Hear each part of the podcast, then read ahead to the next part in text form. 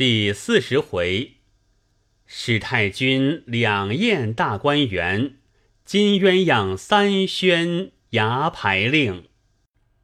话说宝玉听了，忙进来看时，只见琥珀站在屏风跟前说：“快去吧，立等你说话呢。”宝玉来至上房。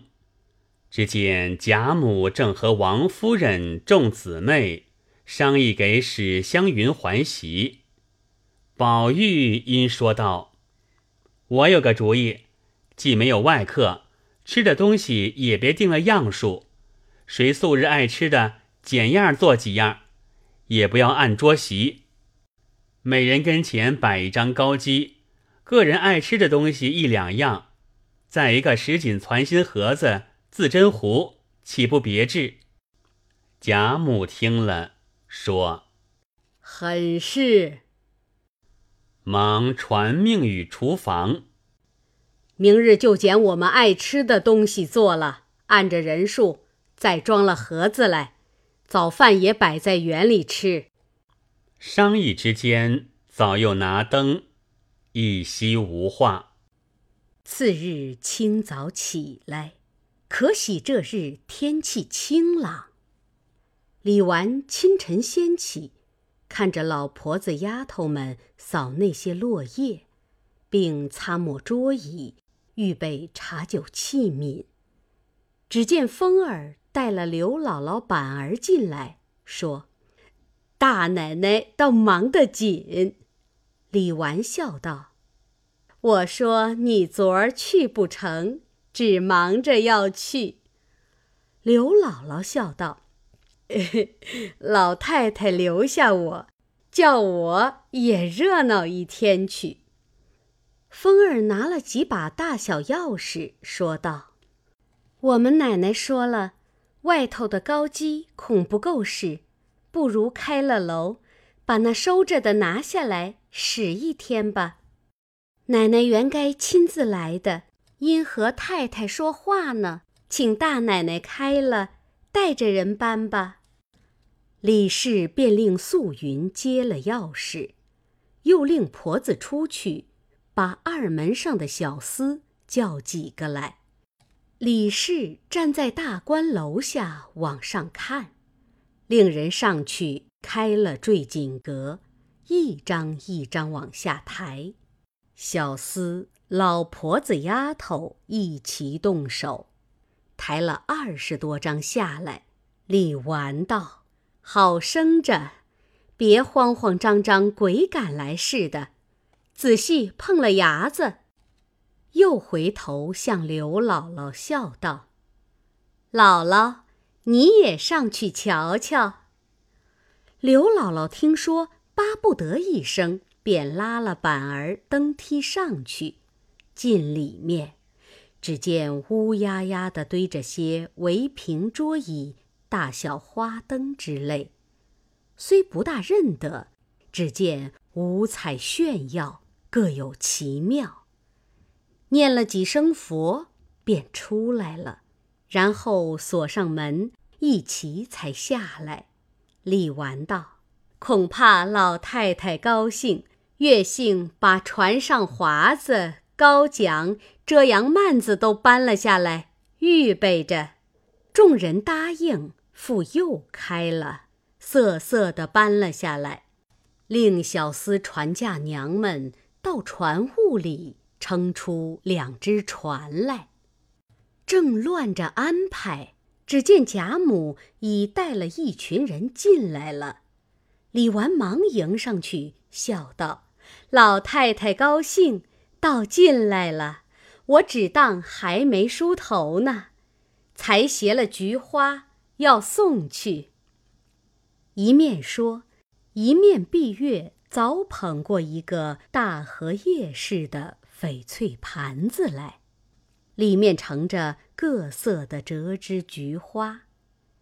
贾母便捡了一朵大红的，簪于鬓上，因回头看见了刘姥姥。忙笑道：“过来带花儿。”一语未完，凤姐便拉过刘姥姥来，笑道：“让我打扮你。”说着，将一盘子花横三竖四的插了一头。贾母和众人笑得不住。刘姥姥笑道：“我这头也不知修了什么福，今儿这样体面起来。”众人笑道：“你还不拔下来摔到他脸上呢？把你打扮的。”成了个老妖精了。刘姥姥笑道：“我虽老了，年轻时也风流，爱个花儿粉儿的。今儿老风流才好。”说笑之间，已来至沁芳亭子上，丫鬟们抱了一个大锦褥子来，铺在栏杆踏板上。贾母倚柱坐下，命刘姥姥也坐在旁边，因问他：“这园子好不好？”刘姥姥念佛说道：“阿弥陀佛，我们乡下人到了年下，都上城来买画儿贴，时常闲了，大家都说：怎么得也到画儿上去逛逛。”想着那个画儿，也不过是假的，哪里有这个真地方呢？谁知我今儿进这园里一瞧，竟比那画儿还强十倍。怎么得有人也照着这个园子画一张？我带了家去给他们见见，死了也得好处。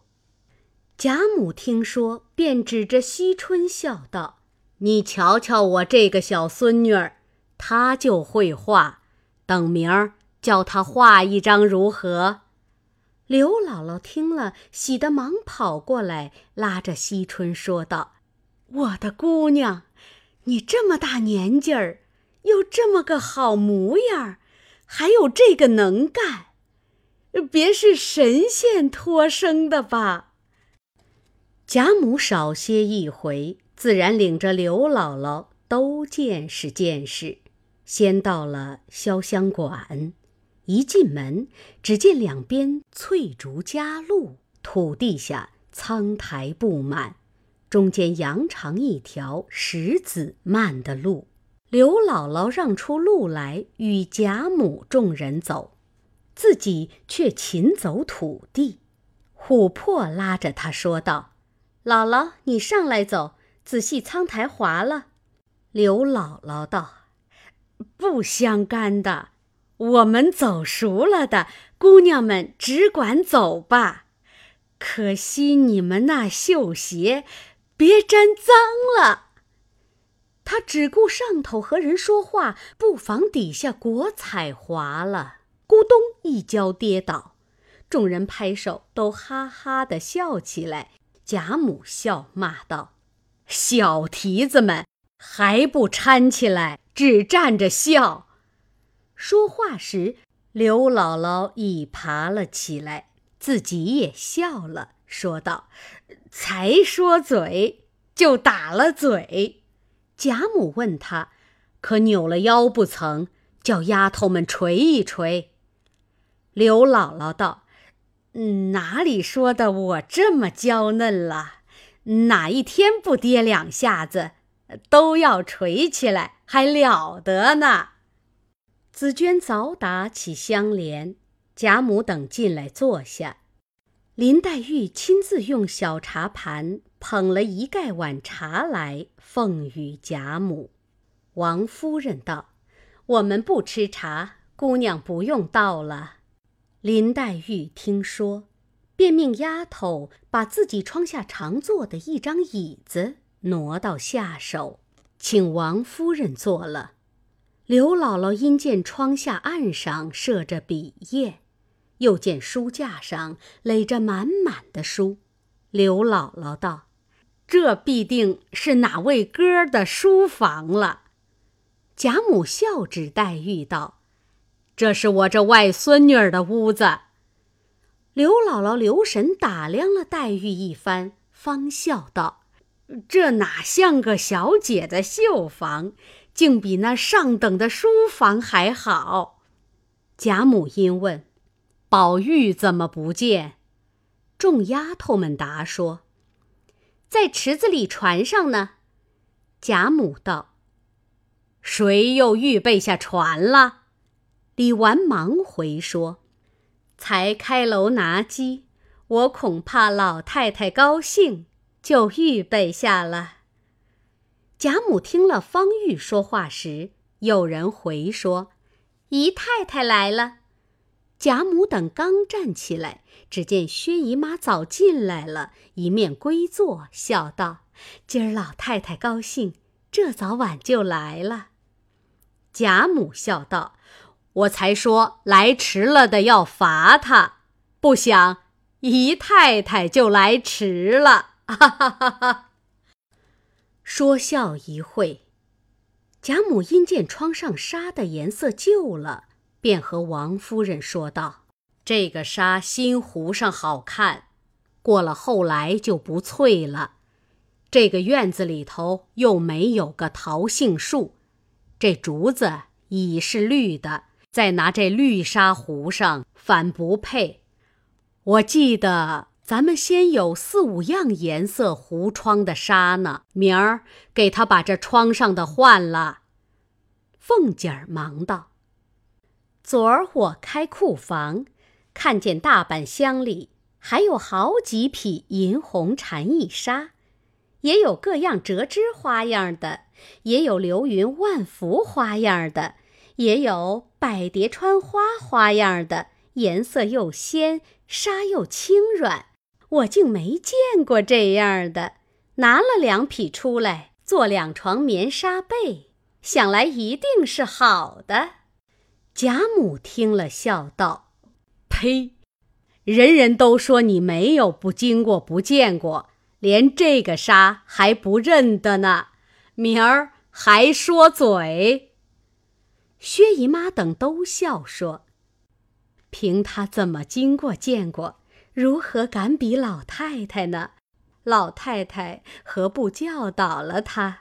我们也听听。”凤姐儿也笑说：“好祖宗，交给我吧。”贾母笑向薛姨妈众人道：“那个纱比你们的年纪还大呢。”怪不得他认作蝉翼纱，原也有些像，不知道的都认作蝉翼纱，正经名字叫做软烟罗。凤姐儿道：“这个名儿也好听，只是我这么大了，纱罗也见过几百样，从没听见过这个名色。”贾母笑道：“哈哈哈哈！你能活了多大？”见过几样没处放的东西，就说嘴来了。那个软烟罗只有四样颜色：一样雨过天晴，一样秋香色，一样松绿的，一样就是银红的。若是做了帐子，糊了窗屉，远远的看着就似烟雾一样，所以叫做软烟罗。那银红的又叫做霞影纱，如今上用的府纱也没有这样软厚轻密的了。薛姨妈笑道：“别说凤丫头没见，连我也没听见过。”凤姐儿一面说，早命人取了一匹来了。贾母说：“可不是这个，先时原不过是糊窗屉，后来啊。”我们拿这个做被做帐子，试试也静好。明儿就找出几匹来，拿银红的替他糊窗子。凤姐答应着，众人都看了，称赞不已。刘姥姥也屈着眼看个不了，念佛说道：“我们想他做衣裳也不能，拿着糊窗子。”岂不可惜？贾母道：“倒是做衣裳不好看。”凤姐忙把自己身上穿的一件大红棉纱袄子襟儿拉了出来，向贾母、薛姨妈道：“看我的这袄。”贾母、薛姨妈都说：“这也是上好的了，这是如今的上用内造的，竟比不上这个。”凤姐儿道：“这个薄片子，还说是上用内造呢，竟连官用的也比不上了。”贾母道：“再找一找，只怕还有轻的。若有时都拿出来，送着刘亲家两匹。”做一个帐子，我挂下剩的添上里子，做些夹背心子给丫头们穿，白收着没坏了。凤姐忙答应了，仍令人送去。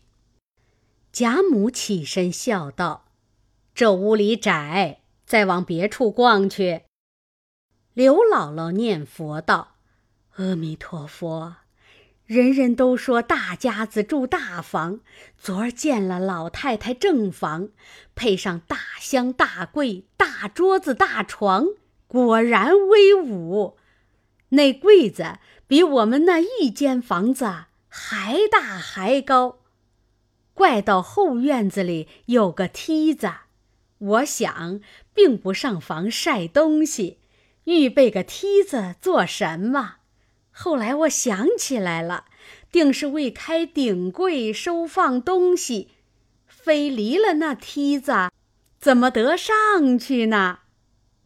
如今又见了这小屋子，更比大的越发齐整了，满屋里的东西都只好看，都不知叫什么。我越看越舍不得离了这里。凤姐道。还有好的呢，我都带你去瞧瞧。说着，一径离了潇湘馆。远远望见池中一群人在那里撑船。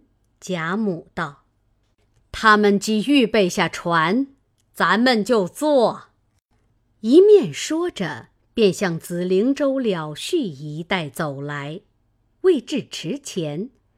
只见几个婆子手里都捧着一色捏丝呛金五彩大盒子走来，凤姐忙问王夫人早饭在哪里摆。王夫人道：“问老太太在哪里，就在哪里罢了。”贾母听说，便回头说：“你三妹妹那里就好，你就带了人摆去。”我们从这里坐了船去。凤姐听说，便回身同了探春、李纨、鸳鸯、琥珀，带着端饭的人等，抄着近路到了秋爽斋，就在小翠堂上调开桌案。鸳鸯笑道：“天天咱们说外头老爷们吃酒吃饭，都有一个篾片相公，拿他取笑。”咱们今儿也得了一个女篾片了。李纨是个厚道人，听了不解。凤姐儿却知说的是刘姥姥了，也笑说道：“咱们今儿就拿她取个笑。”二人便如此这般的商议。李纨笑劝道：“你们一点好事也不做，又不是个小孩儿，还这么淘气。”仔细老太太说。鸳鸯笑道：“很不与你相干，有我呢。”正说着，只见贾母等来了，各自随便坐下，先着丫鬟端过两盘茶来，大家吃毕。凤姐手里拿着西洋布手巾，裹着一把乌木三香银柱，颠多人位。案席摆下，贾母因说：“把那一张小楠木桌子抬过来，让刘庆家进我这边坐着。”众人听说，忙抬了过来。凤姐一面递眼色与鸳鸯，鸳鸯便拉了刘姥姥出去，悄悄地嘱咐了刘姥姥一席话，又说：“这是我们家的规矩，若错了，我们就笑话呢。”调停已毕，然后归坐。薛姨妈是吃过饭来的，不吃，只坐在一边吃茶。贾母带着宝玉、湘云、黛玉、宝钗一桌，王夫人带着迎春姊妹三个人一桌，刘姥姥傍着贾母一桌。贾母素日吃饭，皆有小丫鬟在旁边，拿着树鱼、竹苇、金帕等物。如今鸳鸯是不当这差的了，今日鸳鸯偏接过竹苇来扶着。丫鬟们知道她要搓弄刘姥姥，便躲开让她。鸳鸯一面势利，一面巧向刘姥姥说道：“别忘了。”刘姥姥道：“姑娘放心。”那刘姥姥入了座，拿起箸来，沉甸甸的不扶手。原是凤姐和鸳鸯商议定了。单拿一双老年四棱、象牙镶金的筷子与刘姥姥。刘姥姥见了，说道：“这叉耙子比俺那里铁锨还沉，哪里犟得过他？”说的众人都笑起来。只见一个媳妇端了一个盒子站在当地，一个丫鬟上来揭去盒盖。里面盛着两碗菜。李纨端了一碗放在贾母桌上，凤姐儿偏捡了一碗鸽子蛋放在刘姥姥桌上。贾母这边说声“请”，刘姥姥便站起身来，高声说道：“老刘，老刘，食量大似牛。”吃一个老母猪，不抬头，自己却鼓着腮不语。众人先是发怔，后来一听，上上下下都哈哈的大笑起来。史湘云撑不住，一口饭都喷了出来。林黛玉笑岔了气，扶着桌子叫：“哎呦！”宝玉早滚到贾母怀里，贾母笑得搂着宝玉叫心肝儿。王夫人笑得用手指着凤姐儿，只说不出话来。薛姨妈也撑不住，口里茶喷了探春一裙子。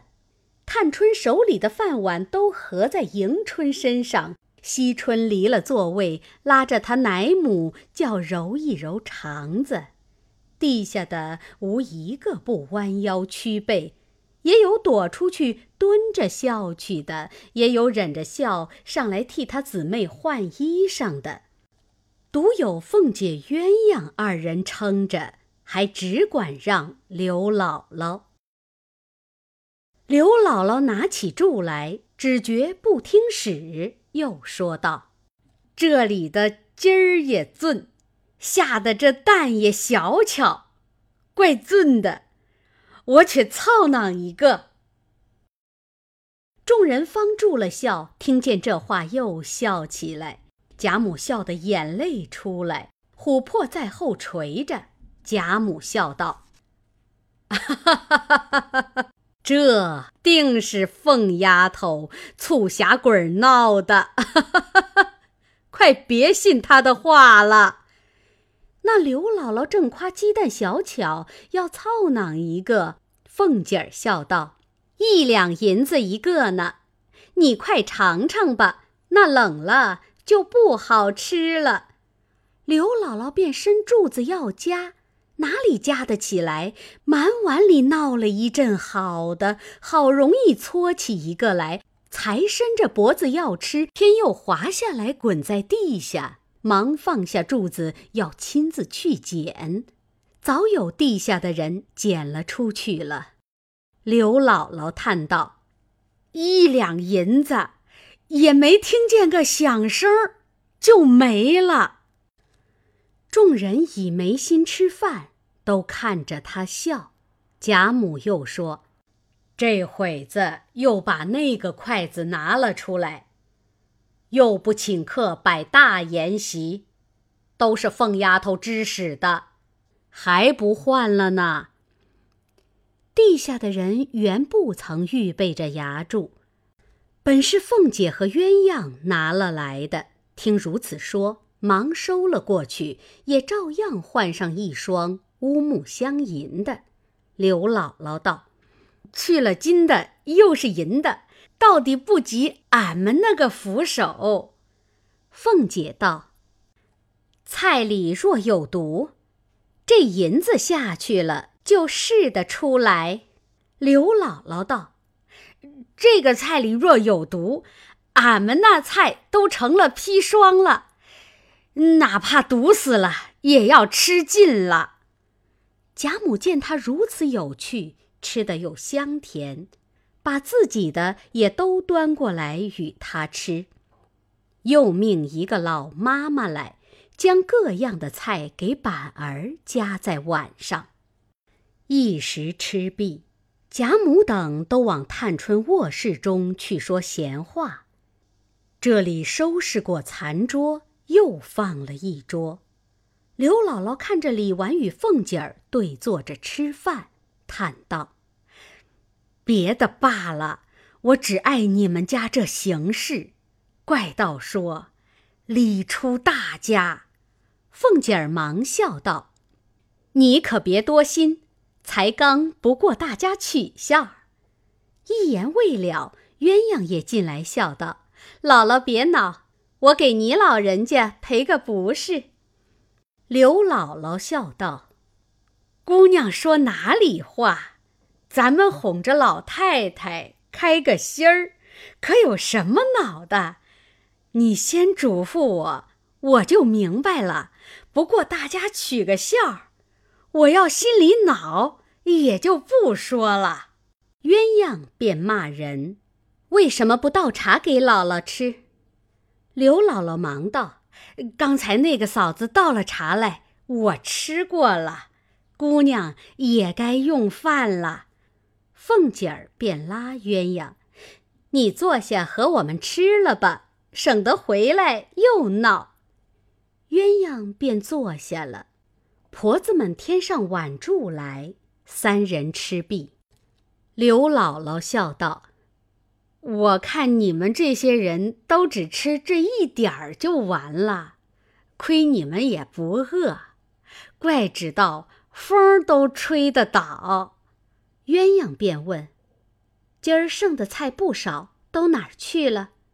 婆子们道：“都还没散呢，在这里等着。”一齐散与他们吃，鸳鸯道：“他们吃不了这些，挑两碗给二奶奶屋里平丫头送去。”凤姐儿道：“她早吃了饭了，不用给她。”鸳鸯道：“她不吃了，喂你们的猫。”婆子听了，忙捡了两样，拿盒子送去。鸳鸯道：“素云哪去了？”李纨道：“他们都在这里一处吃，又找他做什么？”鸳鸯道：“这就罢了。”凤姐儿道：“哎，袭人不在这里，你倒是叫人送两样给他去。”鸳鸯听说，便命人也送两样去后，鸳鸯又问婆子们：“回来吃酒的攒盒可装上了？”婆子道：“想必还得一会子。”鸳鸯道：“催着些儿。”婆子应诺了。凤姐等来至探春房中，只见她娘们正说笑。探春素喜阔朗，这三间屋子并不曾隔断，当地放着一张花梨大理石大案。案上垒着各种名人法帖，并数十方宝砚、各色笔筒，笔海内插的笔如树林一般。那一边设着斗大的一个汝窑花囊，插着满满的一囊水晶球的白菊。西墙上当中挂着一大幅米襄阳烟雨图。左右挂着一幅对联，乃是颜鲁公墨迹。其词云：“烟霞显骨骼，全石野生芽。岸上设着大鼎，左边紫檀架上放着一个大官窑的大盘，盘内盛着数十个焦黄玲珑大佛手；右边阳漆架上悬着一个白玉比目磬，旁边挂着小锤。那板儿略熟了些，便要摘那锤子要鸡。丫鬟们忙拦住他，他又要那佛手吃。探春捡了一个与他说：“玩吧，吃不得的。”东边便设着卧榻、拔步床，上悬着葱绿双绣、花卉草虫的纱帐。板儿又跑过来看，说：“这是蝈蝈，这是蚂蚱。”刘姥姥忙打了他一巴掌，骂道：“下作皇子，没干没净的乱闹，倒叫你进来瞧瞧，就上脸了。”打得板儿哭起来，众人忙劝解方罢。贾母因隔着纱窗往后院内看了一回，说道：“后廊檐下的梧桐也好了。”就只细些。正说话，忽一阵风过，隐隐听得鼓乐之声。贾母问：“是谁家娶亲呐？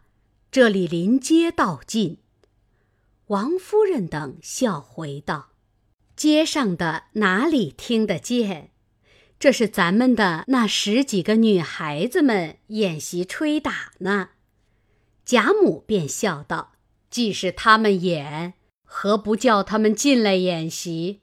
他们也逛一逛，咱们可又乐了。”凤姐听说，忙命人出去叫来，又一面吩咐摆下条桌，铺上红毡子。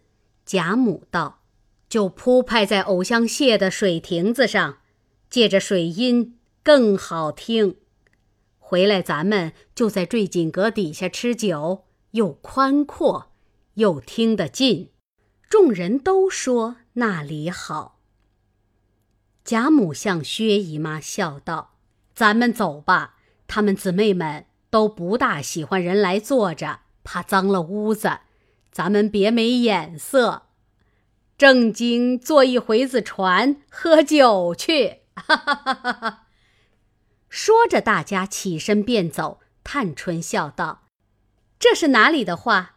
求着老太太、姨妈、太太来坐坐，还不能呢。”贾母笑道：“我的这三丫头却好，只有两个玉儿可恶，回来吃醉了，咱们偏往他们屋里闹去。”说着，众人都笑了，一齐出来。走不多远，已到了杏叶渚。那姑苏选来的几个嫁娘早已把堂母方称来。众人扶了贾母、王夫人、薛姨妈、刘姥姥鸳鸯玉串上了这一只，落后李纨也跟上去，凤姐儿也上去，立在船头上也要撑船。贾母在舱内道：“这不是玩的。”虽不是河里，也有好深的。你快不给我进来！凤姐儿笑道：“怕什么？老祖宗只管放心。”说着，便一篙点开。到了池当中，船小人多，凤姐只觉乱晃，忙把篙子递与嫁娘，方蹲下了。然后迎春姊妹等并宝玉上了那只，随后跟来，其余老妈妈、散众丫鬟俱沿河随行。宝玉道：“这些破荷叶可恨，怎么还不叫人来拔去？”宝钗笑道：“今年这几日，何曾饶了这园子闲了？天天逛，哪里还有叫人来收拾的功夫？”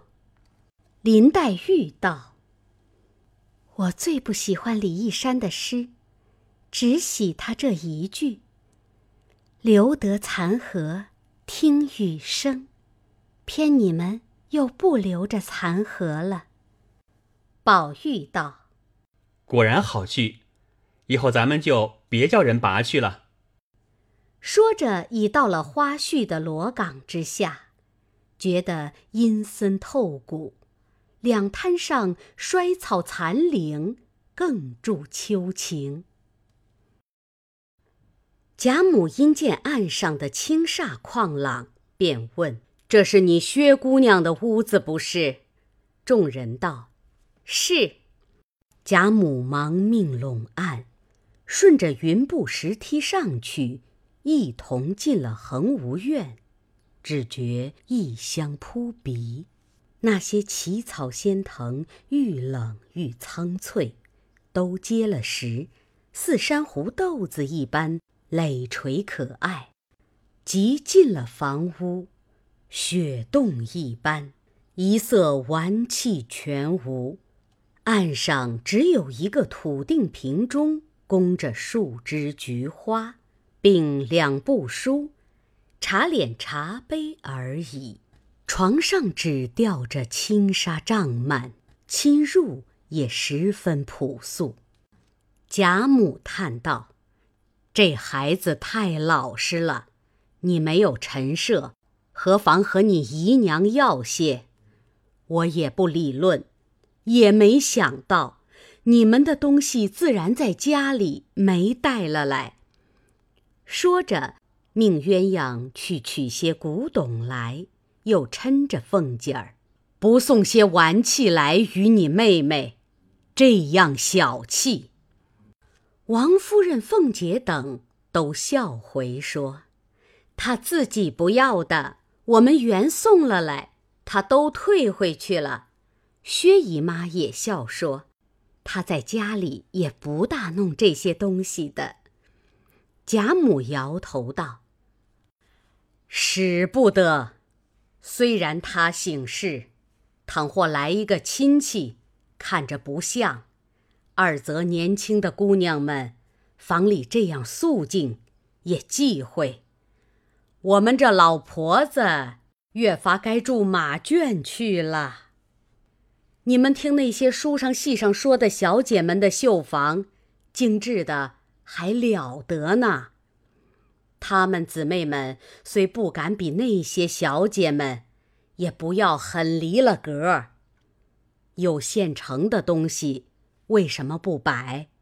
若很爱素净，少几样倒使得。我最会收拾屋子的，如今老了，没有这些闲心了。她们姊妹们也还学着收拾的好，只怕俗气。有好东西也摆坏了，我看他们还不俗。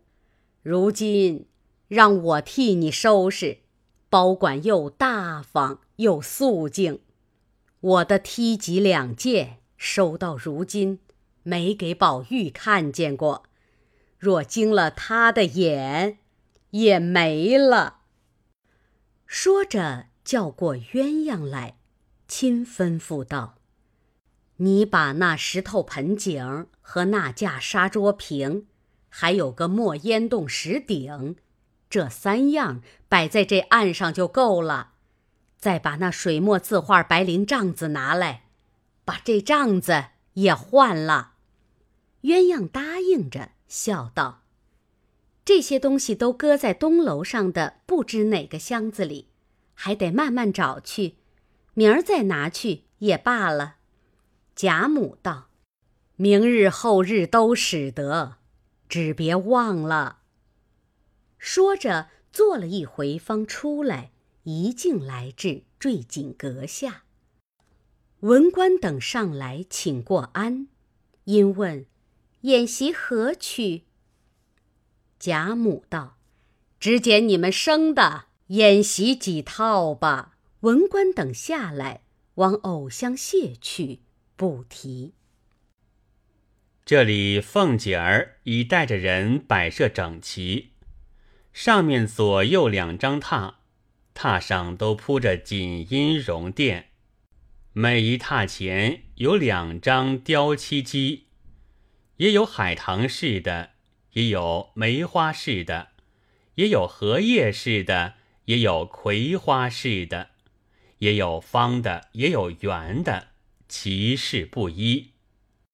一个上面放着护瓶，一份攒盒；一个上面空设着，预备放人所喜食物。上面二榻四机，是贾母、薛姨妈；下面一椅两机，是王夫人的。余者都是一椅一机。东边是刘姥姥。刘姥姥之下便是王夫人，西边便是史湘云，第二便是宝钗，第三便是黛玉，第四迎春、探春、惜春，挨次下去，宝玉在末。李纨、凤姐二人之机设于三层剑内，二层纱橱之外。亦随机之式样，每人一把乌银洋赞自斟壶，一个石锦珐琅杯。大家坐定，贾母先笑道：“咱们先吃两杯，今日也行一令，才有意思。”薛姨妈等笑道：“老太太自然有好酒令，我们如何会呢？安心要我们醉了。”我们都多吃两杯就有了。贾母笑道：“哈哈哈哈哈！姨太太今儿也过谦起来，想是厌我老了。”哈哈哈哈薛姨妈笑道：“不是谦，只怕行不上来，倒是笑话了。”王夫人忙笑道：“便说不上来，就便多吃一杯酒。”醉了睡觉去，还有谁笑话咱们不成？薛姨妈点头笑道：“依令，老太太到底吃一杯令酒才是。”贾母笑道：“哈哈哈哈这个自然。”说着便吃了一杯。凤姐儿忙走至当地，笑道：“既行令。”还叫鸳鸯姐姐来行更好。众人都知贾母所行之令必得鸳鸯提着，故听了这话，都说很是。凤姐儿便拉了鸳鸯过来。王夫人笑道：“既在令内，没有站着的理。”回头命小丫头子端一张椅子。放在你二位奶奶的席上，鸳鸯也半推半就，谢了座，便坐下，也吃了一盅酒，笑道：“酒令大如军令，不论尊卑，唯我是主，违了我的话，是要受罚的。”王夫人等都笑道：“一定如此，快些说来。”鸳鸯未开口。刘姥姥便下了席，摆手道：“别这样捉弄人，我家去了。”众人都笑道：“这却使不得。”鸳鸯喝令小丫头子们拉上席去，小丫头子们也笑着，果然拉入席中。刘姥姥只叫：“饶了我吧。”鸳鸯道：“再多盐的，罚一壶。”刘姥姥方住了声。鸳鸯道：“如今我说古牌赋，从老太太起，顺领说下去，至刘姥姥止。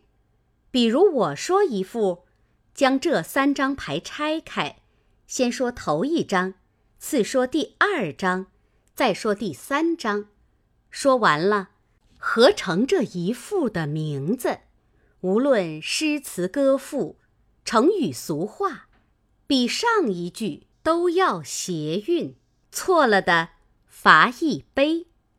众人笑道：“这个令好，就说出来。”鸳鸯道：“有了一副了，左边是张天。”贾母道：“头上有青天。”众人道：“好。”鸳鸯道：“当中是个五与六。”贾母道：“六桥梅花香彻骨。”鸳鸯道：“胜得一张六与腰。”贾母道：“一轮红日出云霄。”鸳鸯道：“凑成便是个蓬头鬼。”贾母道：“这鬼抱住钟馗腿。”哈哈哈哈哈！说完，大家笑说：“极妙。”贾母饮了一杯。鸳鸯又道：“有了一副，左边是个大长舞。”薛姨妈道：“梅花朵朵风前舞。”鸳鸯道：“右边还是个大五常。”薛姨妈道：“十月梅花岭上香。”鸳鸯道：“当中二五是杂七。”薛姨妈道：“织女牛郎会七夕。”鸳鸯道：“凑成二郎有五岳。”薛姨妈道：“世人不及神仙月。”说完，大家称赏，饮了酒。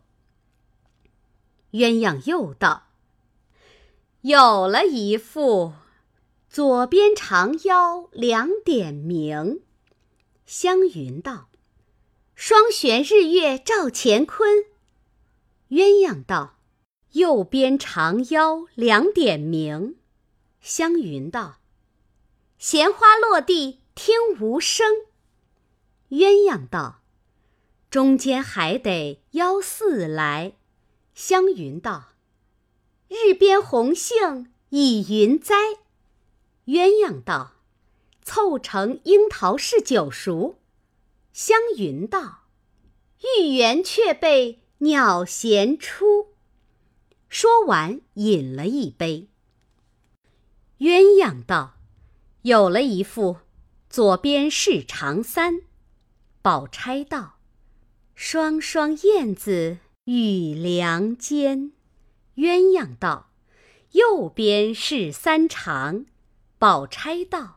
水性千峰翠带长，鸳鸯道：“当中三六九点在。”宝钗道：“三山半落青天外。”鸳鸯道：“凑成铁锁恋孤舟。”宝钗道：“处处风波处处愁。”说完，隐蔽。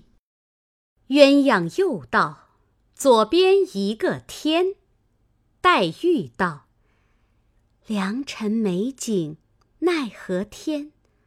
宝钗听了，回头看着他。黛玉只顾怕罚，也不理论。鸳鸯道：“中间锦屏颜色俏。”黛玉道：“纱窗也没有红娘报。”鸳鸯道。剩了二六八点齐，黛玉道：“双瞻玉座引朝仪。”鸳鸯道：“凑成篮子好采花。”黛玉道：“仙杖香挑芍药花。”说完，饮了一口。鸳鸯道：“左边四五成花酒。”迎春道：“桃花带雨浓。”众人道：“该罚，错了韵，而且又不像。”迎春笑着饮了一口，原是凤姐儿和鸳鸯都要听刘姥姥的笑话儿，故意都令说错，都罚了。至王夫人，鸳鸯代说了个，下便该刘姥姥。刘姥姥道。我们庄稼人闲了，也常会几个人弄这个，但不如说的这么好听。少不得，我也试一试。众人都笑道：“容易说的，你只管说，不相干。”鸳鸯笑道：“左边四四是个人。”刘姥姥听了，想了半日，说道：“呃，是个庄稼人吧？”众人哄堂笑了。贾母笑道：“说得好，就是这样说。”刘姥姥也笑道：“ 我们庄稼人不过是现成的本色，众位别笑。”鸳鸯道：“中间三四绿配红。”刘姥姥道：“呃，大火烧了毛毛虫。”众人笑道。这是有的，还说你的本色。